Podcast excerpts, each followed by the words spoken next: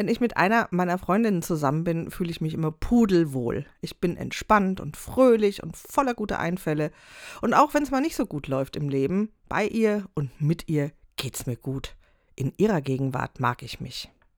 Und das ist doch die spannende Frage, die zumindest ich mir im neuen Jahr immer mal wieder häufiger stellen möchte.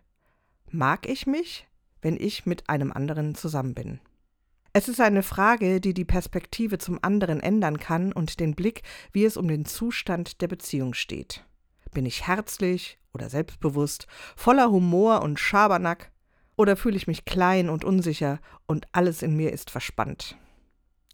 Die Frage gilt allen Arten von Beziehungen, den Freundschaften ebenso wie Liebesbeziehungen oder den zu Kollegen. Mag ich den Menschen, der ich bin, wenn ich mit anderen zusammen bin? Mag ich mich?